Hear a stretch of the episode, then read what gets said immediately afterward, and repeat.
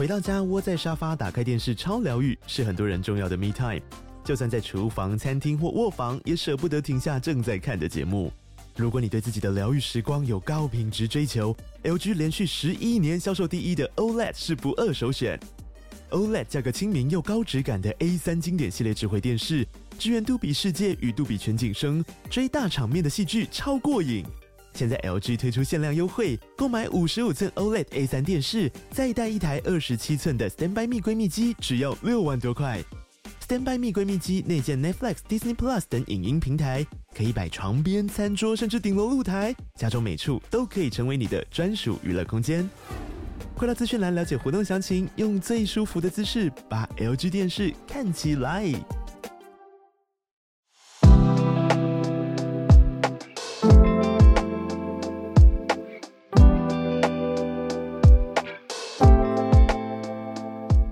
早安，大家早安！欢迎大家加入今天十二月十二号星期二的全球串联早安新闻。早安，今天小鹿开播歌在现场选的是奥本海默的原声带，实在太紧绷了，好怕被骂哦。你知道为什么我今天选这个吗？是要当帮大家醒脑吗？这个一定要醒过来。之外呢，我们昨天新闻聊到反犹太主义嘛，对。然后我我我昨天刚好就是再回去乱看这部片，就跳来跳去，因为这部片很很长。然后我刚好就看到一个历史背景，是当时德国其实已经有犹太人有最先进的武器跟最先进的关于核弹的知识了。对。可是希特勒他本人就是反犹太主义，所以他不愿意用这些犹太人做出来的最新的技术。他也反犹太科学，对不对？犹太人做的科学研究，没错。没错，反正这样，所以最后美国才有一个这么时间这个 window，对啊，可以可以继续研发他们自己的核弹。哇，好，我继续移动中，我看到定点了。好，好，来了来了，来了，我来跟你聊天。好，我们来到十二月，大家来回顾一下今年好了。回顾今年印象比较深刻的，我们报了那么多国际事件嘛。那我自己的话，先来讲几个，就是在 OpenAI 那个时候换 CEO。嗯几乎像八点档一样，是才上个月的事情。那十月的时候，以哈冲突的爆发也是。嗯，我想如果是全球串联早安新闻的忠实听众，印象深刻的二零二三年大事件啊，因为真的太多了，每个人都会有自己的心头好，然后会如数家珍。那除了每天听我们的节目补充时事的养分之外呢，其实我现在呢也推荐大家可以打开《天下杂志》，今年推出一个全新改版的《每日报》APP。嗯，每日报就是这个 App，可以让你快速吸收当天天下编辑帮大家精选的深度观点，还有 AI 会帮你搜罗全球四十几个国际媒体的重要新闻事件，短时间可以看到很多的。世界要闻，而且每日报还有一个功能让我们惊艳。同时，作为节目主持人，我自己有点小紧张的功能，就是呢，它能够用一个接近真人的 AI 的声音语音，帮你去朗读每一天的精选的新闻。就是你不用盯着手机啦，然后也可以用听的去丰富自己的视野。嗯，那现在有一个体验优惠要给全球串联早安新闻的听友，现在只要一块钱就可以完整体验到天下每日报三十天。这个 app，那更多资讯，大家在 podcast 资讯栏点连接就可以喽。嗯，感谢大家，这是今天我们准备的小开头。对。好，那我们今天呢，同时小开头准备完了之后呢，接下来就跟大家聊聊今天四题哦。呃，四题的新闻呢，一样就是跟大家聊，呃，就是我们精选的，每天早上呢，制作人跟我跟浩尔呢一起在工作的群组当中为大家精选的四题。今天第一题呢是来聊日本自民党有爆发了一个政治献金的疑云，所以呢这件事情很严重，日本。现在的首相岸田文雄就开始想说要撤换里面所有的内阁阁员哦，非常非常重要。那安倍派就是安倍晋三，靠近安倍晋三派的所有的内阁成员都要被换掉。好，这是日本政坛的大消息。我们今天第一题来盘点，再来第二题呢，跟中国有关。习近平又要出访了，那他要访问的地方是越南，然后在呃今天啊就会出城了。那所以中越之间的关系，过去有其实有蛮多争议的，尤其像是南海啊、外交领土啊、海上的海权争议等等，这个关系摆荡有没有可能现在拉成了一个平衡点？是这一。次呢，习近平出访的时候特别关注的地方。再来，我们继续再看中国的市场，中国连买十二个月的黄金，所以现在呢，如果你有在做呃黄金或是期货交易的话，你会发现，哎，黄金的价格出现了一些高点，那。背后有什么原因呢？为什么他有这么多的投资标的，国家之力去买去投资，但是他买的是黄金？今天我们第三题要来分析一下它背后的原因。好，还有第四题，第四题要讲的是柬埔寨，我们比较少讲到的这个国家，它现在发生了什么事情呢？是呃，柬埔寨就是我们世界各地。都会听到，而且要想去朝圣的吴哥窟遗址，在吴哥窟遗址附近的一万个家庭，现在呢，柬埔寨要强力强迁他们，就是迁徙，强力的迁走他们了。那所以，呃，人权组织当然就跳出来抗议了。柬埔寨他不甩，而且就是直接要做这样的事情，一万个家庭影响其实非常非常大的。你想想看，我一个家要搬家，我就已经叫苦连天，整个大半年都在动荡。一万个家庭都要搬走，我们今天来看看到底为什么？这是我们今天盘点的四题的题目。所以呢，我们就先慢慢的从日本的政坛这一题开始讲起好了。日本呢，政坛我们最近比较少讲到跟政治方面的选择，就是民生啊，还有这个社会潮流的意识啊，文化上面的变迁，其实我们谈的蛮多的，也很谢谢很多听友，包括翠翠一路以来的补充。但是我们今天特别的要来讲的事情是。自民党内呢，呃，安倍派哦，就是靠近安倍，尤其是他们成全文是亲和政策研究所，哦，这个研究所爆发了这个政治献金，还有捐款参会，里面呢直接拿来去贿赂。呃，现在执政党的内阁成员的这样子的疑云，而且是认为说是日本执政党有史以来最大的这个汇款案。那所以呢，这样子的疑云现在当然还没有全部调查定验结案，但是这样子写出来，已经很让日本首相呃脸挂不住。内阁成员自己家的呃内阁。收钱，他当然反应非常非常快，立刻撤换了这个安倍派的所有的阁员，还有副大臣，还有政务官，所以一共十五个人就立刻被撤掉了。NHK 就报道说，这个他所有的呃，这个安倍派所有的旗下书。呃，像是参配呃餐券的配额，然后还有募款餐券贩售的这个贩售票，然后还有呃，反正以这个名目作为作业，只要一超过所有配额的金额跟资金，全部被拿来当成是回扣。那这些回扣就是给议员的，但是呢，他没有写在呃任何的收支报告书当中，然后就。当然，其实这个我们概念不会陌生啦，就是一个小金库，然后它没有收支账本啊，专门是拿来贿赂阁员的。那这件事情当然就撼动了日本的政坛，很担心，就是比如说在国会现在里头也要求这些人啊，特搜部包括了就是东京地检署的特搜部还要协调，因为呢东京现在的国会正在休会嘛，然后所以在休会结束之后呢，就要替这些所有的干部还有国会议员就要列席来说明。那很有可能就是这样子，这一波的解职潮还会继续的在扩大当中，因为毕竟调查还在持续的延伸。所以，如果认识现在日本的，比如说当地的媒体是怎么报的话，我看到手上各式各样的呃日本主要的媒体都在追这一则新闻，而且讲出来主要是说他们买这个募款参会的参券，嗯，被算成是回扣的意思。对，因为他们买超额。其实餐券，比如说只需要一百块，然后他是买了一万块，那剩下的九千九百九十块就就是回扣，而且没有列在报告里。嗯，没错，用这种方式去呃行贿，嗯，哇，这个很大条的新闻。而且其实影响的成员人数其实还蛮多的。那如果岸田文雄他又希望他自己的执政团队是给人家很公正、很透明、很廉能的一个政府形象，那他当然不会允许这样的事情就是持续的，好像然后后续还多磨，还有很多空间转折什么的。他所以当机立断就直接做了一个判断。嗯嗯，对，所以现在是日日本政坛大动荡的一个事情。没错，这是我们今天帮大家整理的第一题。好，我麦克风今天比较有点状况，所以还可以稍微调整一下，嗯。现在好一些，这样有近一点，嗯。好，那我们来看到习近平跟越南吧。没错，就是总之总觉得我们这阵子讲到在早安新闻提到的越南，都有点在美中之间跳舞的越南。没错，对啊，它的位置很特殊，因为呢，它是现在非常非常少数，就还是由共产党来执政的国家啦。嗯、越南就是这样，越共，嗯嗯，没错。那所以，如果你谈到中越关系，或有人有媒体写月中关系，就看你侧重什么。其实呢，你谈到月中之间的关系，就还是会有最原始、最我们印象当中的去形容，比如说哦呃，发展月中。两国关系又是同志又是兄弟这样子的论述出现，嗯、可是实际上到底是怎么样呢？我们之前也讲过非常多的，比如说南海上面的争议啊，或者是呃多年来都会一直对于海权上面啊、呃，其实有着不同的自己的定义。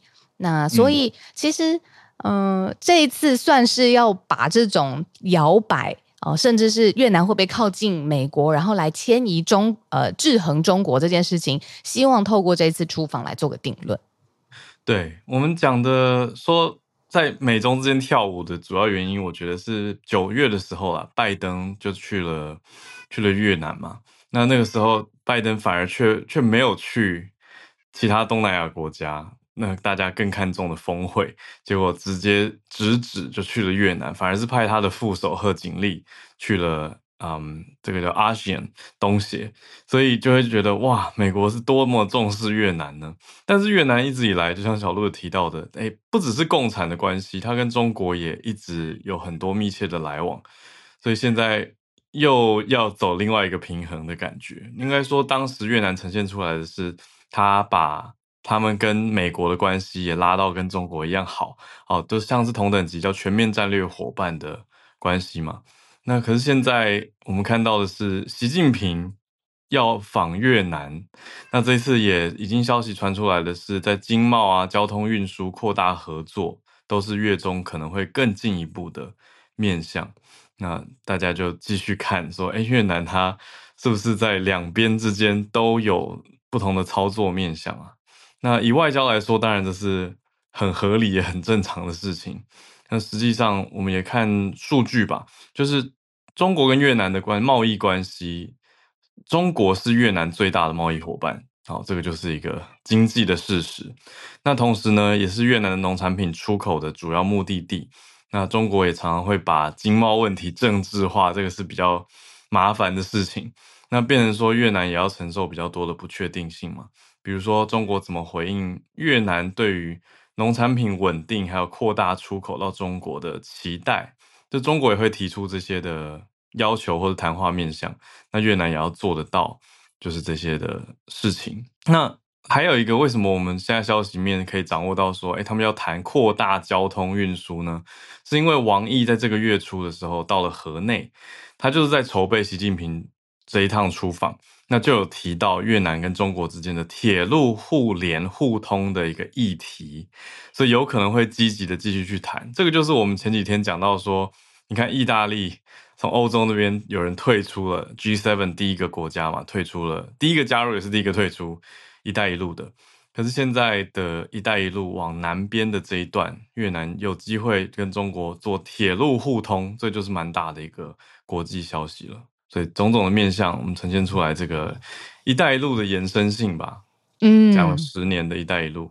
嗯，那所以它整个今天的这个外交呃行程，就是从今天开始的十二号开始访越嘛。那我们接下来如果有，比如说双方的元首互相见面哦，有没有正式的文件，或者是联合的宣言，或者有没有达成什么共识？我们再以慢新闻的方式帮大家追追踪。嗯，那我们来第三题吧。哇，第三题跟看了蛮紧张的，会有紧张的感觉，因为跟台湾有关系。嗯、呃，这个主要的新闻的主旨呢，是在讲说，俄罗斯开战之前，他大量的购买了黄金啊、呃，那黄金的金价当然就因为呃，俄罗斯当时大量的购买有一些波动。那没有想到呢，在两年多之后，现在中国被发现了，在过去一年当中都非常有计划的，而且也是大量的购入黄金。那就有部分的研究人员认为说，诶，这是不是在做开战之前的准备？那就有部分的分析指出说，这是不是一个他可能武力犯台的倾向？那这是一端哦，另外一端呢是中国，中国它也从乌俄战争的这个角度上面有看到，其实美国跟西方国家在开战之后，它也对俄罗斯做了非常多金融的制裁制裁。那中国现在呢，甚至是有呃官方的人员出来说，我们要去呃防堵或者是去防防范于未然，就是美国还会用类似这样子的手段去牵制中国。那所以他们是不是你看这样子两相？两个角度加起来看，中国是不是真的在呃为了未来的军事行动做准备呢？至少是在金融呃稳定呃有有经济上面这件事情，他们现在是透过过去十二个月来大量的购买黄金。那当然，从这么单一的事件去推说，诶，他很可能有犯台的迹象，我觉得有一点遥远，这个连接可能没有非常的强烈，可能还是要综合的来看。就是，比如说，包括他的时程，他军事的准备，然后包括了现在美国也在看，因为很紧张嘛。台湾有自己的总统大选，马上就要呃出炉了。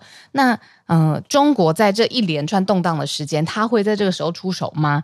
呃、现在这个是一个综合讯号的判断。嗯，主要大家会这样说，是因为俄国在入侵乌克兰之前也做了类似的事情，储存黄金。就是扩大黄金存量的规模，可是这当中比较难去直接类比的是，因为中国自己本身的黄金生产是全球最大国，嗯，我其实不知道这件事情。好，那那所以它本来的生产量就比其他地方多，可是它现在也购入了不少。彭博社 Bloomberg 这边看到十月份的话，中国的央行就买了二十三吨的黄金。嗯嗯，那它总储量是，可是也包括中国本身的生产啊，所以它总储量是至少官方掌握的就有超过拉美、非洲跟印度的总和哦，是总和加在一起。哇，对啊，所以这个，嗯，我们看到新加坡这边有黄金交易商说，中国政府每个月花大概十亿美元在买黄金。嗯，那黄金通常大家想到的是保值嘛。所以才会往战争，然后加上俄国在入侵乌克兰之前有做类似的事情，所以大家会有这样子的一层联想啦。嗯嗯嗯。那刚赫尔讲到，就是黄金，呃，中国是黄金的大生产国，我就非常好奇，就是黄金到底是怎么生产的？它到底最源头的那个生产方式是什么？嗯、才发现是地壳运动、欸。哎，其实黄金是一个地质运动当中。它的物质呈呈现在最深最深的呃地壳深处，那通常它是一种硫化物或者是水和氧化物，就是古时候就决定的事情。对，没错，它一直就存在在那边，真的要把它掏出来。没错，地壳运动跟火山就是一直去运动，运动的状况之下，就会把这些金属矿物带到地表，到人类可以开采的深度的时候，就会开始出现探勘跟开采的。呃，流程就是现在我们在讲的，就是金矿区域，然后或者是大家去发哦，这边是金矿区，我们要把它作为呃深往下深入来开采来探勘，就是我们现在看到的人类的文明吧，可以做到的事情，这样子。嗯嗯，对啊，嗯、那 这是黄金的开采嘛？可是。刚讲到那个 战争准备，实在会让人担心。不过我看到一个让我比较安心的角度，嗯、也蛮合理的角度，刚好是我认识的我一个学长，他现在在呃国防安全研究院任职，他是军事研究的专家，许志祥。他的角度，他是觉得买黄金不直接等于中国要犯台了。对啊，他，他是认为说减少西方依赖，嗯、还有对美元的依赖，也是一个。呃，很合理的解释，那不能直接说它就是等于要 犯台。嗯、那学长徐志祥他的说法是，如果中国备战的话，会显示在物资跟人员方面的准备，像弹药，他从军事的角度在看。嗯、他说，大家看到部队跟物资如果调往跟台湾海峡直接相隔的省份，才会是犯台的预备。可是目前没有掌握到这些事情。好，有比较安心一点，有一个平衡的说法。对，就军事专家他们真的是每天在看这些，所以我就觉得 OK，这个不会是什么因为政治立场所以怎样讲的，它是一个客观的分析。嗯嗯，好，那来到我们今天的最后一题，就是有讲到说，哎，越南吴哥窟，当然大家都会想说，哎，很想要去看看啊。对啊。然后这也算是世界的遗产嘛。嗯。那结果现在发现。柬埔寨，嗯、呃，因为一个强力的原因，然后他们现在要迁移这些一万个家庭，就直接帮他们原地腾起，然后到另外一个地方降下，这样子，人权组织就非常非常的生气。对，我还在看到底为什么要把那附近的居民搬走啊？嗯，哎，我也在找，然后而且重点是、嗯、到现在是国际特赦组织都出来说说这个是顶级的旅游景点，是国际级的。你如果强制驱逐这边的村民，其实已经违反了国际法，要他们立即的停止。哎，嗯嗯，用个非常抽象的方式，当地的人是说，呃。他要持续的做这个搬迁村民的行动，翻译啊，我在猜，他说要保护国家的灵魂吴哥窟。我在想，是不是因为他就希望那个地方周围因为会引来变成保护区？啊，我想的很商业耶。我觉得这既然是这么这么重要的观光景点，他希望他附近的地呀、地表的运用可以更商业化哦。嗯，所以才会把附近的居民抢走。迁走、嗯，我觉得你讲蛮合理的，因为也看到一个数据了。我们这个这个数据没有到很新，可是它是一段时间的数据，就是吴哥窟呃两个数据吧。先讲第一个，很惊讶，这个吴哥窟的遗址区内竟然有一万个家庭，嗯，好多人，就是这种通常自然保护区或者是一个旅游观光区不会有这么多住户啊。嗯，好，第二，这是第一个数字，第二个数字是一九九零到二零一三的统计，当地人口是激增的，本来那边只有两万人，现在有十、嗯、呃，应该说十年前就有十二万人，那现在应该是更多。嗯、那根据这个数据显示的连带资料也讲到说，是因为游客越来越多，每年大概两百万个外国人来这边玩，嗯，那附近就有一堆摊贩、食品商、纪念品商，甚至乞丐，都变成了一个经济系统。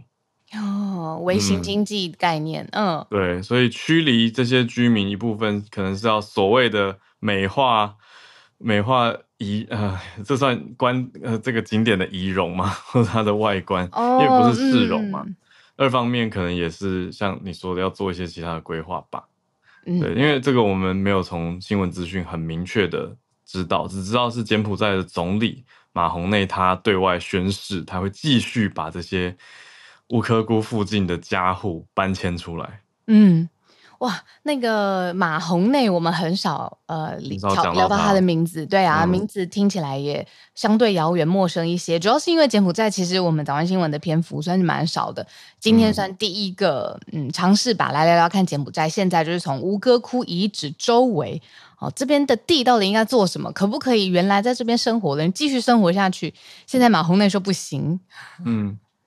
对啊，可是他们的理由，呃，对外讲的不是我们刚刚这些揣测哦，对外讲的他们这是国际特色组织有在帮忙当地的居民，甚至保护他们的人权。他们说要遵守国际法，不可以这样随意的搬迁。嗯，那他们的调查就是说，当地的管理局利用的原因或所谓的借口是联合国教科文组织，嗯，这样搬出了 UNESCO，说因为他们。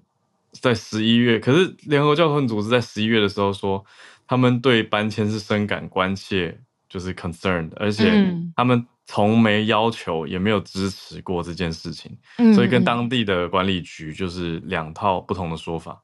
嗯，呃，制作人有帮我们补充哦，说官方其实是有解释，就是说为什么他要迁移这些居民啦，是说这些非法的。住区的居民呢，他们会产生各式各样的垃圾，而且他们也过度使用了水资源。那这样子加在一起，其实就是破坏了当地的环境。他们是用这个缘由去迁移，强制迁移这一万个家庭，保护世界文化遗产的意思，世界遗产。嗯嗯，好的，这是官方的说法，但是实际上比较让人觉得纠结的是，因为它已经累积了这么多的住户，嗯，这些年来，所以现在。强制驱逐就变成国际特色组织口中所谓违反国际法的问题。嗯，没错。好，呃，在今天进串联之前呢、啊，我我我想要再跟你聊一个小小的新闻。我刚刚看到最新的那个媒体终于把它爆出来，嗯、其实跟台湾有关。那因为呃，我真的觉得这件事情很重要，所以我小小跟你聊一下。这是嗯，跟我们看医生的路径有关系。就是啊，坊间都会口耳相传一些谁谁谁，哎、嗯，你去看他就对了，你去找这个人吃药，或者是他特别会医什么东西。我昨天去看了一个医生，朋友推荐。对，可是要小心。你说、嗯，因为有一位他号称自己是行动医生，等于就是他特别在偏乡或人口老化地方服务。他是一个彰化，称自己叫林医生啦。他会到宅去你家去看诊，然后开药。然后很多老人家因为就听到这种口耳相传，然后所以他就特别会去约林医生的这个服务。嗯，然后结果后来发现这是恐怖医生诶、欸，他。就是他没有任何专科的执照，哦，他也没有受过专业医学的训练，他是一位高职毕业生。然后他里面的药呢，现在检方发现他全部都是过期的药。嗯嗯，然后他只说他自己是对医疗很有兴趣啦。然后他之前在医院里面有担任过技术人员，自己学了很多药理的知识，所以他就去买这些药，然后到处帮大家看诊这样子。那还好，就是。也不能说还好，就是我觉得这好、呃、好，好已经被发现了。这好不像二零二三年的新闻哦，嗯，好像古时候的事情。我说古时候，是可能什么十几二十年前的事情。嗯嗯嗯嗯。但是你知道他又很、嗯、很特别，就是他其实医病关系处理的非常好的，就是病人好像看到他之后，出来啊，都会很安心。这样一定是很不错，才可以才可以骗这么久吧。我讲很直接，因为他从二零一三年开始，这个他自称是家庭医学科的林医师，在彰化六十一岁的一个男林姓男子，哦，他他那个时候开始非法行医有被掌握到有六年，对啊，我觉得还好是现在被发现了，一九年就被判入狱，可是他被放出来之后，马上又继续执业，然后今年七月又被检举。对啊，他被检举之后，其实是认为判刑被关进去的，因为他给病人的药啊过期之外，还有来源不明，说他的行李箱打开，毕竟他是行动医师呢，他必须要立刻开药给对方嘛，所以他是靠一个一一卡皮箱，在这个行医，然后里面一打开，翻不明的药剂有上千罐，还有散装的药，也不知道它的来源是什么，有四千五百多包这样子，然后有效日期一看就反正就是已经过期就对了。哇，他用假名字走跳江湖很久诶，还骗到很多公务员诶，好惊人的故事哦！这是什么？Catch me if you can。然后后来他真的被财产扣押之后，他才拿出真名来提抗告。嗯，然后人家才说，哎，你你怎么不是这个名字？才发现，所以他是有一个曲折的故事的。嗯啊，可是我觉得这个很复杂啦，就是其实。偏向或人口老化的医疗需求是真的有的。那如果刚好，比如说哇，好康豆手博是这样念，真的有人跟你说，你看，对，好康逗相好康逗相报，然后说，哎、欸，这个林医生很好很好，他开的药真的有缓解哦，就是这是一种信任的推荐，啊、而且朋友如果都看了，嗯、看了也觉得身体变好了。要小心啊，要小心，还是要看，特别要小心。嗯，就就算你说要看证照，你不一定看得出来。像他拿的就是一个假的执照。嗯，他是拿着一个证书的哦，家庭科专科医师证书的哦。嗯，那我特别想要把这则新闻分享出来，是想要讲给我们早安新闻的爸爸妈妈。嗯、对，因为我们常常会听到，呃，或或我收到私讯，就是说，哎，我知道这一则新闻很重要，但是我想要讲给我的爸爸妈妈听。那这是一个引子，就是我们可以开始聊。嗯、那就是如果对于长者要就医，有的时候真的要小心那个来源跟路径。对啊，对啊，对，主要是因为他第一个就不符合这个职业的国家规定嘛，第二个是他的这些药的来源到底。值不值得信任，都是一个大问号。不像我们去一般，你说现在去诊所看完，可能隔壁就会有合作的药局。嗯、那药局里面是有专业药剂师的、啊，所以种种的专业，我觉得大家不要小看，这些都是 人家学了很多年的东西。嗯嗯嗯，对啊。那可是你说，如果骗子拿了一个文凭，然后说他有相关的从业经验，还是不行啊，这就是非法的事情。嗯。然后也可以顺带聊到，就是为什么呃老人家那么爱看病，就是当然跟我们台湾的健保制度很有关系嘛，就是呃负担得起这样子。那聊天室也有朋友讲的很好，就是说有的时候老人家很特别喜欢去看病，其实是找医生或护士聊天，喜欢看医生。喜欢看医生，装我我讲的是什么？对、啊，喜欢看医生。我说，我意思是说，他是去看医生的，他不是真的要去看医生。他不是去看病，他是对，对看医生，因为医生会互动，会跟他寒暄，会问他说啊，最近身体怎么样啊？这个没事，不用担心，这样嘘寒问暖。对对对对对，有一些医师真的很暖啊。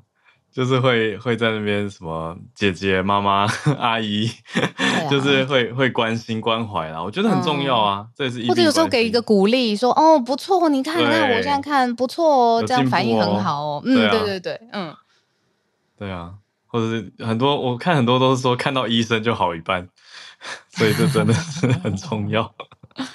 对啊，所以我在想，这个是这个林医师啦，他就是假冒牌的林医师。嗯算是一个综合因素的产物，就是当然偏乡也有这种不要舟车劳顿去看医生的需要，然后也有希望被医生关心，然后当然他做的这件事情是犯法的，嗯、这个没有任何的灰色空间。对，对啊，他主要在彰化的社头、呃田尾跟永靖这这三个乡。是他主要活动范围被被爆出来，所以也不只是这一位，我觉得很有可能其他地方也有，所以大家就是要多多注意。特别对啊，嗯嗯，好，这很像今天的 public announcement，一个公共服务时间。那接下来进全球串联的时间，就看我们的听友们如果想要来跟大家分享消息的话，欢迎来举手。好，我先邀请了翠翠，因为翠翠好几天都有举手，但是因为我们时间的关系，没有听到翠翠的声音。对。翠翠早安，啊，早安，小鹿早安，早。没事，我随时都准备好新闻等大家的。好，好，太暖了。那其实有两个，一个上礼拜讲到披萨，其实那个日本也有做报道，因为其实日本跟台湾一样，也是上礼拜讲披萨里面成绩比较高的国家，其实他们真的非常在意。那我只是补充，其实日本他们那个停课三个月的国家里面，算少数没有停课到三个月，最多他们只停了一个半月就重新上课的国家嘛。那他们其实在检讨自己今年的成绩的时候，他们发现学生的阅读理解能力是比较不够的，所以其实他们有很多学校现在是有在进行加强学生就是在阅读的时候的所谓的逻辑跟理解思考能力，所以他们在阅读的时候，同时也会跟就是学生们做一些讨论。那非常有趣的就是，这是一个 AHK 的报告，它。指出说，虽然说日本在披萨的测验当中，蛮多的成绩其实都蛮高的嘛，跟台湾一样。可是有一个明显的是非常低的，就是自信心。学生们他们在调查之中发现啊披萨的报告说，其实日本学生的自信心是在这一些国家当中相对是非常低的。这个可能跟民族性也有关。好，那这是第一个小小的补充。第二个，其实我想要讲的是大麻。那大家之前有在讨论大麻这件事情，其实，在同一个时间点，在日本烧的最热门的新闻是在大阪，他们有一个公司，他们制造一个软糖。那这个软糖里面的内容呢，是大麻的一种成分，叫做 HHCH。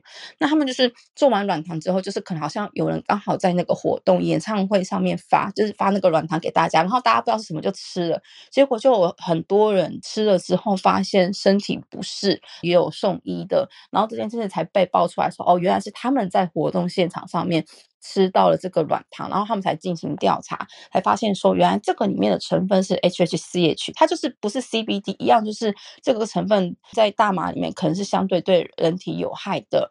然后大家彻查之后才发现，这个软糖不但是正在贩售，那其实有不少人买。那有些人买了之后呢，店员跟他说：“哎，一次不可以吃到整颗，你要吃半颗，慢慢习惯。”那有些人表示吃了之后其实真的很舒服，但是售价是非常高的，因为一包不知道几颗要九千日币。但是有人吃过日币哦日币，但是就是有受访的民众表示吃过之后觉得很舒服，还有想要再购入的意愿这样子。但是因为这间公司目前也是已经被彻查。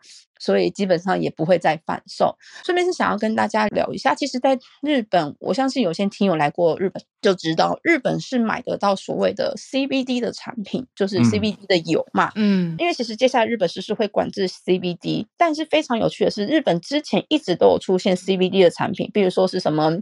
很多什么类似精油啊，还有那种就是电子烟，就是非常多的那些产品。那我就去查了一下，就是 CBD 这种东西在日本其实没有合法，但是日本政府也没有说 CBD 不合法。灰色空间。对，日本有一个公告是在去年的，它就是给说，如果你想要进 CBD 油，就是萃取成油成分的业者，它的规定是。呃，里面不能查出大麻的违法，就是我们之前在讲的那个，就是大麻的违法成分 THC，对，不可以有 THC，它是二级，它是毒品管制药嘛？是的，但是呢，他在这个规定当中，他只写说，如果测查出它是大麻或是嗯 T THC 成分的话，嗯。他就必须要等于视同犯罪，然后这个东西要被回收。但是他没有写说，如果是 CBD 就不行。所以就是因为灰色空间，其实从去年开始，在日本啊，CBD 的东西是非常非常容易取得的。反正在日本很多地方，大家会觉得哦，CBD 就是一个可以放松舒服的成分，然后甚至有美容啊，还有什么放松的效果之类的。对，嗯、那就是我稍微的补充这一个消息给大家。嗯，因为我在日本看过、欸，哎。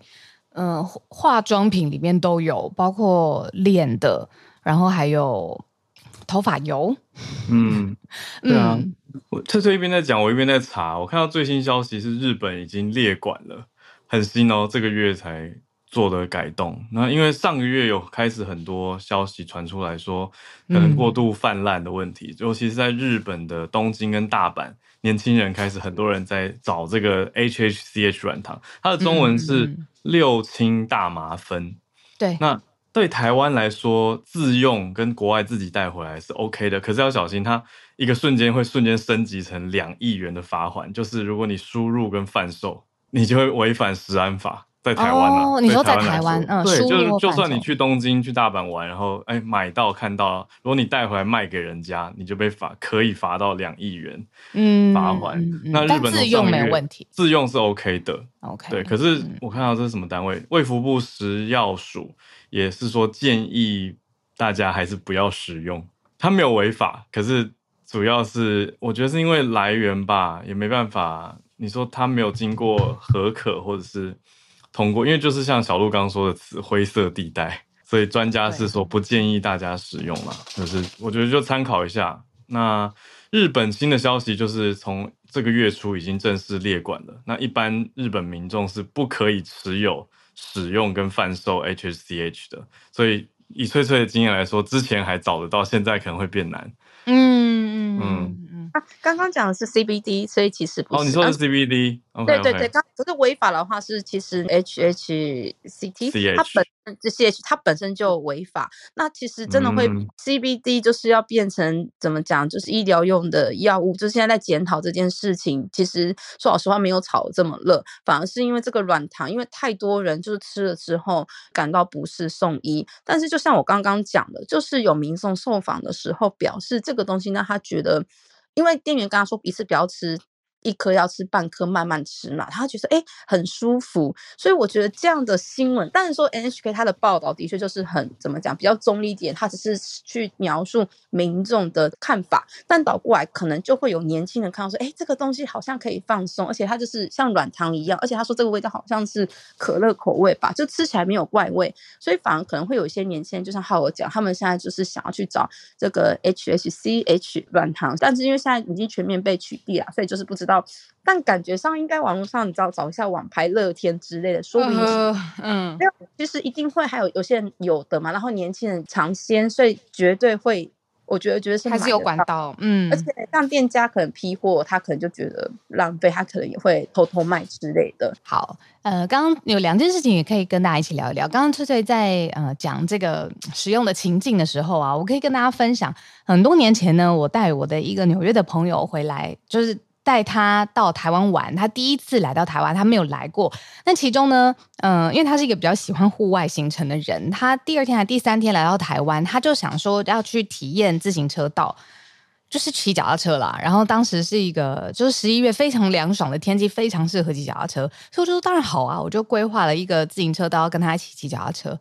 结果呢，这位就是纽约仁兄，就是 他在上车之前，他就拿出了一大包非常非常漂亮的软糖，然后他就跟我说说，呃，要我试试看。然后当时我对于就是整个 CBD 啊、THC 啊是完全没有任何的知识的，然后所以我就逃到就是跳了一步之远，我就说，哼，这是什么？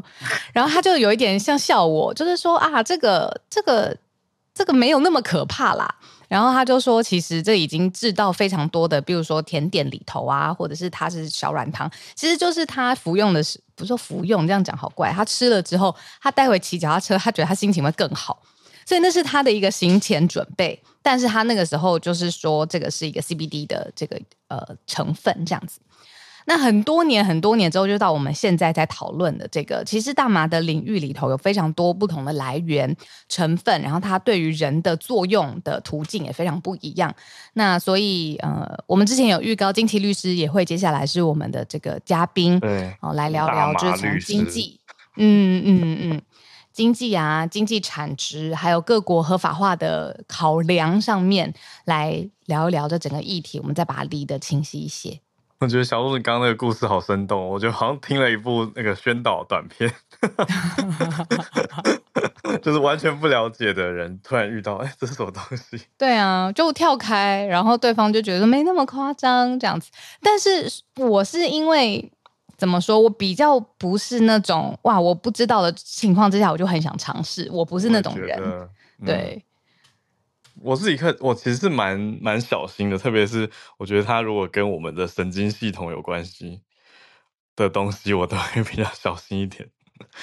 就因为因为哎，我好像还没在节目上跟大家聊过，我以前在嗯国外认识的一个朋友，他是美国人，他爸妈是当年嬉皮的年代，这是他自己说的哦，Not my words。这是一个美国女生告诉我，她觉得她爸妈跟她爸妈的朋友有点笨笨的，因为他们当年吸太多大麻。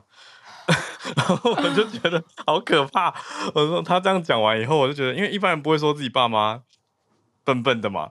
然后我就觉得，他既然这样讲，我就觉得，然后就想到以前看过，你知道，任何嬉皮年代的那种电影啊，这有点懵的那种，就会全部串在一起。对，嗯嗯。所以我的意思是说，我我我没见过他爸妈，所以我没办法判断。可是我只是想告诉大家，任何跟神经系统有关系的东西要多注意。好，我们这样 延伸。好，呃，因为我刚刚在看聊天室，聊天室说，哎，结果对方有骑到河里面嘛？就是那位纽约仁兄，他没有哎，他骑骑车，所以我在旁边看他嘛，我们并排骑车，就是。哇，真的是一个电影里面那种，你知道蒙太奇后面是夕阳，然后前面他脸迎着风，然后头发就飘起，这、就是一个长头发纽约仁兄，他就是非常享受这当下的每分每秒这样子。那我不确定是他这个人本身骑到脚踏车就会这样，毕竟我也没跟他骑过脚踏车，还是是因为那个神奇的软糖 CBD 的成分？对，真的太好笑了。好的，这 是谢谢翠翠带来这个延伸讨论。刚好我们从之前，那我们这个讨论会继续延伸到我们的专题里面，大家可以期待一下。这也算是 DUI 吧，就是所谓的 driving under influence，就是有酒不是酒精，对，对，有物质的影响。只是酒精当然也是一种物质嘛，对啊。那你说其他这种，它虽然不是 drunk driving，可是我觉得。也要一起去考量吧，就是跟安全，你说交通安全，这是公共安全的事情啊。可是我们两个人呢，我们两个立场上比较像的啦，就是会比较小心，嗯、或者是说这是跟神经相关的，会比较哎想确定这种类型。我觉得宁愿安全，反正每个人有自己的立场跟想法嘛。只是概念上当然是呼吁大家以注重自身的安全为主，然后也不要影响到别人的安全。嗯嗯，嗯，好。两题很扎实。最后的连线是一阵子没听到 Charles 老师的声音，跟北加州的经济学家连线。老师早安，Hello，Howard 早，小鹿早。对，这个学期实在是太忙了，现在终终于到期末考了。嗯，对，可以稍微这个上来跟大家分享一下。对，那这个其实就是呃，麦当劳他们最近有一个副品牌啊，就是在美国要试营运，它这个名字叫做呃 Cosmic。Cosmic 大概就想到这个宇宙嘛，就是 C O S M I C。对。可是 Cosmic 也是他们在早年，大家如果说对于这个麦当劳的这个呃吉祥物的话，大概大概只只知道说麦当劳叔叔啊、汉堡神偷这些的。对。然后他们早年其实有一个叫 Cosmic，它是拼法是 C O S M C。那 M C 这个，大家看到 Muck 就就想到是麦当劳嘛。对。它其实是一只这个外星的生物。然后他现在就是用这个名字呢，就是有点像怀旧情绪。然后他卖的什么东西？他卖的是主要是这种呃饮料的这种饮料主导的一个概念，也就是说他的这个。哦，我看过那一只，就是长得有点像 R two D two 的蓝白配色，可是会冒出一只像瓜牛、像瓜牛的怪兽，太太厉害了。我还要去，我要去 Google 一下那个。我也是看到照片才想到小时候好像看过，有看到这个，嗯，有看过吧？小时候。我没有哎、欸，因为我看到这个照片了，我印象 我没有这个印象哎、欸。好吧，你是在哪里看到的、啊？我就小时候，小时候麦当劳会附一些玩具啊，儿童餐都会有。哦，对，儿童餐里头，对啊，嗯。我对那个紫色的比较有印象，那个紫色我不知道 叫什么名字。我们当拦截老师的。对对，不好意思，老师继续。没有，这个是一个怀旧的情，这个也是一个麦当劳他们的这个一个一个做法，就是说让大家勾起大家一些怀旧的这种情怀这样子。嗯。然后但但是他们这个主要是说他们就是以饮料为主。大家现在去麦当劳应该就会看到他们卖饮料的地方，就是还蛮一个柜子嘛，就是说特别是什么啊法布奇诺啊，或者说像是冰沙，就是说他们有很多的种类。那现在这个 Cosmic 这个衍生店呢，他们就是。呃，现在第一家店今呃今年年呃这个月月月底大概会在这个伊利诺这边，就靠近他们总公司芝加哥总公司不不远的地方会会试营运。那他们就主要是卖一些这个就是像是这种呃我我念一些饮料的名字给大家听一看，就是有一个叫做 Churro Frap，就是啊、呃、Churro 就是那个我又忘记了那个呃 Churro 就是那个叫什么？卷。呃对一个卷。肉桂呃应该是。呃吉拿棒啊是吉。对啊吉拿棒。对吉拿。小糟糕，你们的中文比我还差。不好，对啊，吉拿棒，对，churro 就是吉拿，就是这种，因为感觉很甜嘛。然后还有什么呃，s'more cold brew，s'more 就是那种呃棉花烤棉花糖那种 s'more。嗯、然后还有什么啊，popping pear slush，呃，这个叫什么呃，爆裂梨子的什么冰沙，好像是这样翻译。冰冰对对对，然后呃，sour cherry energy burst，可能就有一些那个能量饮料，就是听起来都是那种。甜死人的饮料这样子，都有点怀旧可爱风。对对，也有点。但他们说这个主要是他们的这个在新闻稿里，他们说这个是希望能够解决呃 three p.m. slump。three p.m. slump 就是下午三点钟的时候，大家就会觉得啊，就可能就是这个工作效率就很差，这个血糖降低，然后就大家也不管说这个东西能量这个热量多少，反正就是需要一杯咖啡或者需要一种比较甜的饮料，让自己这个振奋精神这样。老师，那个字是什么？three p.m. 什么？啊，slump。S E S L U M P，对，就是低迷的那个字，oh. 就 three P M slump。就是如果大家在美国上班的时候，有时候下午两三点，那个同事就说：“哎、欸，这个要不要去这个 grab a cup of coffee？” 然后这个一个 three C M slump，就是台湾也有下午茶时间。哎、呃，对对对，就是非常需要。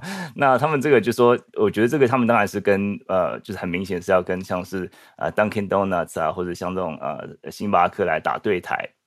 那现在我是觉得这个世代的这个。